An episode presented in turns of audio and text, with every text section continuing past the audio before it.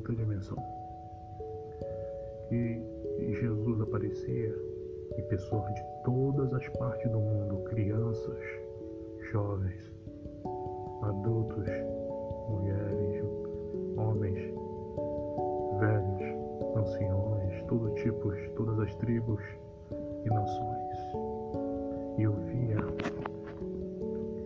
todas as pessoas ali e eu vi um ser de luz.